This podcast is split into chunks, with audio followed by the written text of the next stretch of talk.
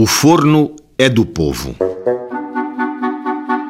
Joaquim Francisco Pedro, proprietário, expôs e requereu ao senhor juiz o seguinte: É o suplicante dono legítimo de um prédio rústico, com casa de habitação e um forno de cozer pão, cito no local do Carvalhal, sendo certo que, por mera tolerância do suplicante, alguns vizinhos têm ido cozer o seu pão ao mencionado forno.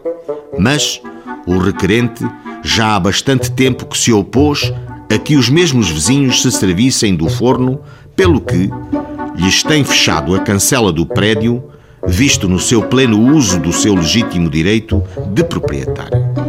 Acontece que em 19 de março, pelas 21 horas e 30 minutos, uma vizinha do suplicante de nome Francisca Salgueiro, na companhia de seus filhos e sobrinhos, todos menores, foram a um dos muros do prédio e o derrubaram em parte, evidentemente com o fim de entrarem no prédio.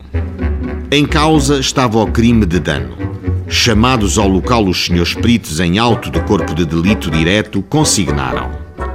Examinando o referido muro, o encontraram derrubado numa extensão de 10 metros e que o valor deste prejuízo lhe atribuem a quantia de 20 escudos.